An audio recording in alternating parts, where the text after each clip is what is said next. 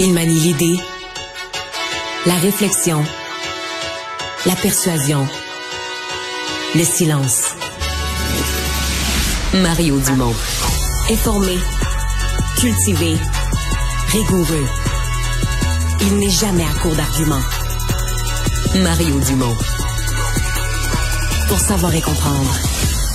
Bonjour et bienvenue, bienvenue à Cube Radio. Alexandre Moranville-Ouellette, salut. Bonjour Mario. Alexandre, journée un peu plus tranquille dans la campagne électorale parce que là, les chefs sont renfermés à préparer leur débat. Oui, parce que c'est demain le face-à-face TVA. TVA, absolument.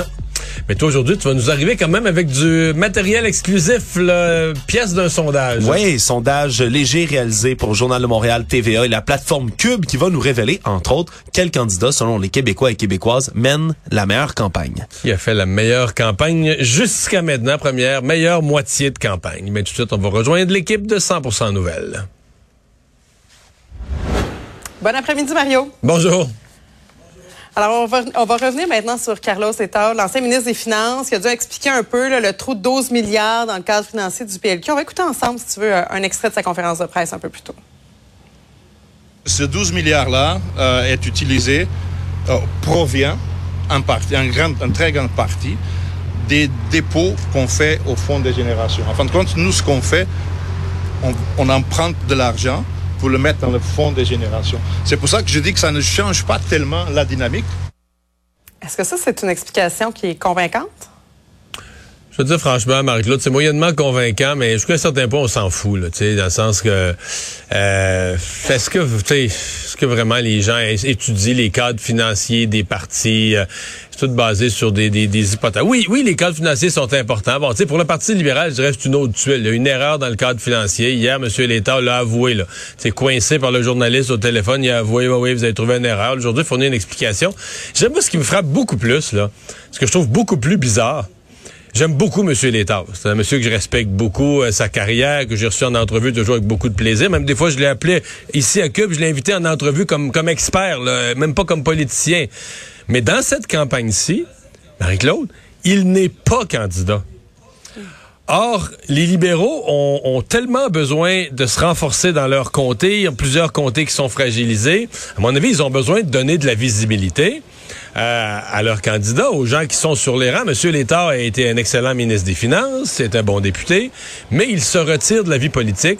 Et je comprends mal qu'à plusieurs reprises dans la campagne, alors qu'il y a certains députés qu'on a à peu près pas vus, que c'est bon, peut-être à cause de ses compétences pour parler de chiffres, mais Madame Manglade nous avait promis un autre monsieur, un monsieur Beauchemin qui vient de la Banque Scotia, moins d'expérience politique, mais c'est lui le nouveau, comme on dit, c'est lui le nouveau champion des finances et de l'économie au Parti libéral.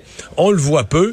Et c'est plus ça qui me frappe que l'explication technique. Tu sais, le 12 milliards, d'après moi, là, tu pourrais mettre M. Létard avec 4-5 économistes, euh, puis le public viendrait vite perdu dans où est-ce qu'elle est la bonne explication. C'est pas facile à suivre, monsieur, madame, tout le monde. Mais c'est plus ça qui me frappe. C'est pourquoi les libéraux, dans l'état des difficultés qu'ils ont, ils ont besoin de se battre, revenir, sauver leur comté, des comtés importants. Comment on met à l'avant-scène quelqu'un qui, cette fois-ci, euh, n'est pas sur les rangs? Là? Puis ça fait plus qu'une fois que ça arrive. Là. Mais c'est surtout aussi que le Parti libéral se dit on est le parti de l'économie. Ouais.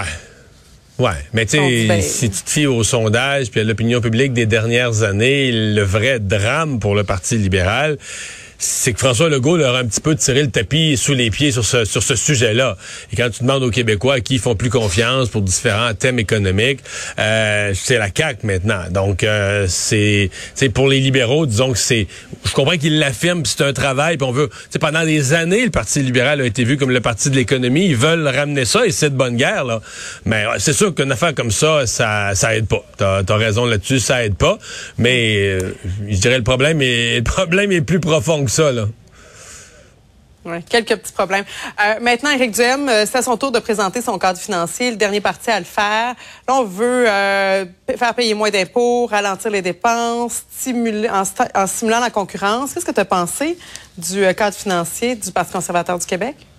Bon, il y a toujours une part de réduction des dépenses qu'on ne veut pas définir, qu'on ne veut pas détailler. Peut-être que c'est stratégiquement habile de le, faire ainsi.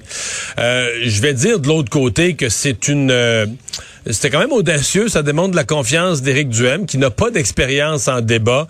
Euh, la veille du débat, alors que les autres chefs restent reste à l'écart, vraiment en préparation de débat. Lui, de sortir c'était ce matin, il n'a pas mis toute sa journée là-dessus, mais quand même, il a présenté son cadre financier. Ça veut dire qu'il a concentré une partie de ses énergies du dernier 48 heures avant le face-à-face euh, à cet exercice de cadre financier. Euh, donc ça, il y a une prise de risque, ou bien qui est bien, bien, bien confiant et bien préparé pour le face-à-face de, demain. Euh, pour le reste, il y a quand même l'avantage. Tu sais, as toujours un avantage quand tu es seul sur ton terrain. Et sur ce terrain-là, Éric Duhem c'est vrai qu'il donne pas tous les détails sur comment il va réduire les dépenses, mais il est le seul à vouloir le faire. Il est le seul de tous les partis, tous les autres disent ah faut investir dans nos services publics, faut dépenser, dépenser, dépenser. Il est le seul qui dit ben attention, l'État est déjà gros, euh, beaucoup de structures, etc. Il y a moyen de faire des économies. Et ça c'est à son avantage. Dans une lutte à cinq, faut toujours se souvenir que quand il y a un sujet où tu te démarques clairement, tu marques des points. Là. Tu, tu vas chercher. Il y a des gens qui pensent ça dans la société. Il y a des gens qui partagent ce point de vue-là et qui se reconnaissent dans un seul parti. Ouais. Tout à l'heure, j'avais Manon Masson en entrevue avec nous qui mise, euh, bon, on sait euh, euh, que Québec solidaire mise beaucoup sur les énergies vertes. Et là, le Parti conservateur veut quand même aller chercher 394 millions avec les hydrocarbures, entre autres avec les gaz de schiste. Ça fait longtemps qu'on n'a pas parlé de gaz de schiste au Québec. C'est vrai, mais tu vois, au Royaume-Uni, la nouvelle première ministre qui, qui, qui a été qui a remplacé Boris Johnson. on n'a pas parlé d'elle longtemps parce que le lendemain ou le surlendemain de son assermentation, la reine est décédée. Au Royaume-Uni, c'est la reine qui a, qui on voit les gens défiler la Westminster Hall pour aller lui rendre hommage dans Chapelle Ardente. Donc ça a pris toute la place. Mais la nouvelle première ministre, dans le petit bout de temps où elle a pu gouverner avant le décès de la reine ou faire des annonces, c'est ça qu'elle a annoncé. Là. il manque de gaz naturel, il y a une crise énergétique au Royaume-Uni. Elle veut relancer elle aussi l'exploitation, les gaz de schiste, etc. Donc là-dessus, en fait, je serais tenté de te répondre presque la même réponse que pour les finances publiques. Tu as quatre partis qui disent qu'ils ont voté à l'Assemblée nationale un projet de loi pour mettre fin à toute exploration, toute exploitation des hydrocarbures.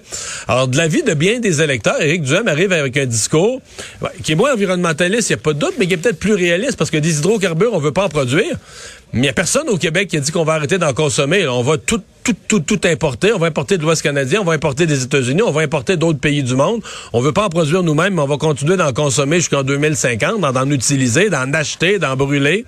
Alors lui dit, ben non, on va, on va en faire de l'exploitation. Par contre, le montant c'est étiré, comme on dit, c'est tirer le coup là, de mettre un montant de redevance parce que euh, ce serait assez lourd. Là. Mettons, il est élu euh, demain matin, euh, il, ne commencera pas à explorer et exploiter la semaine d'après. Le temps que des compagnies s'installent, changer la réglementation, défaire ce que les autres gouvernements ont fait.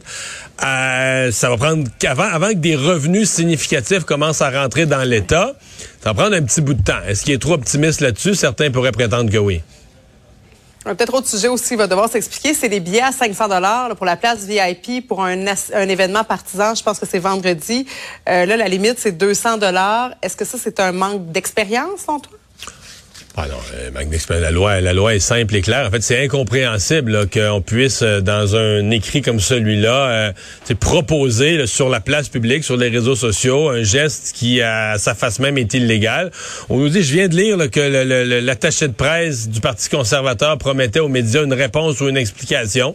Je suis quand même curieux de la voir. J'aime jamais ça condamner sans avoir vu l'explication, mais je vois difficilement comment comment ça peut passer.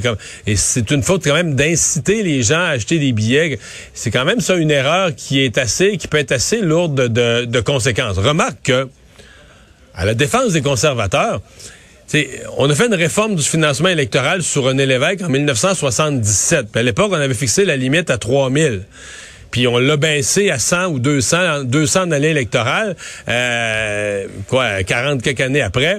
C'est sûr que le montant est très, très, très, très petit présentement. Donc, les partis politiques, à l'heure actuelle, vivent presque entièrement avec des subventions, avec les taxes et les impôts des contribuables, reçoivent très, très, très peu de dons.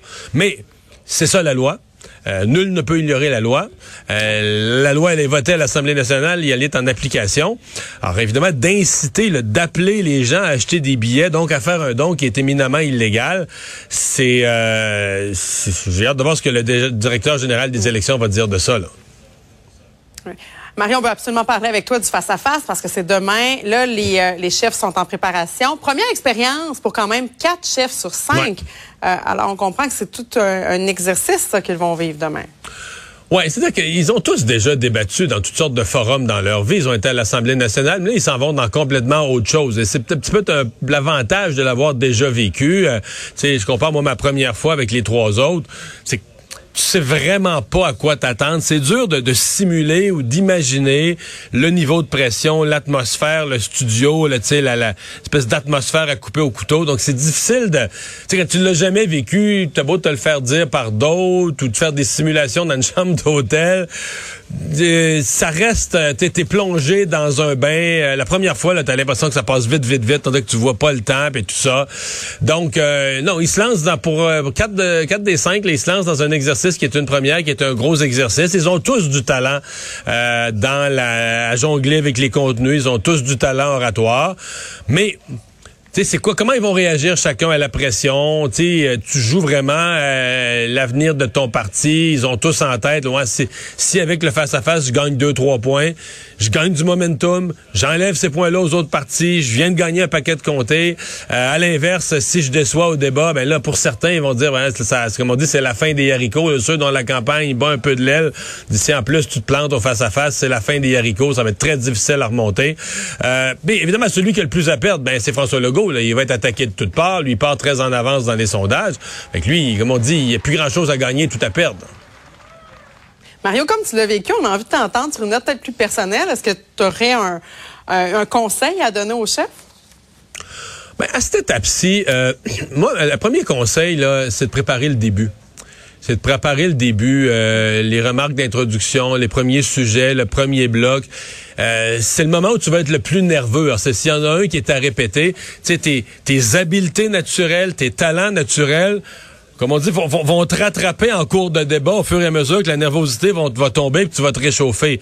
Donc, s'il y a quelque chose d'important à préparer, c'est vraiment le début. L'autre conseil, tu sais, euh, ben, je sais que pour certains, mais c'est d'être pas trop scripté. Là. il reste que euh, on parle au monde. Ce sont des gens habitués qui, sont habitués. Tu es, débarques dans un dans un petit groupe communautaire, dans un souper au bin, tu leur donnes un micro, ils vont prendre la parole trois quatre minutes, ils vont parler aux gens, ils vont intéresser les gens. C'est des chefs politiques. S'ils sont rendus où est-ce qu'ils sont rendus, c'est parce qu'ils ont convaincu souvent du monde dans leur vie. Là.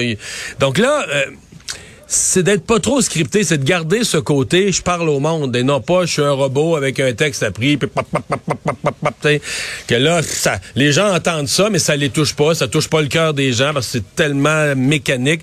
Donc c'est ça, c'est de garder une communication humaine mais c'est beau à dire t'as la nervosité, t'as la pression, t'as le cadran, il reste 22 secondes.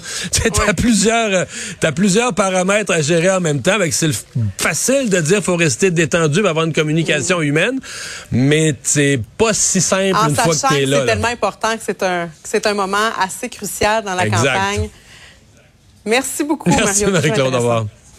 Au revoir.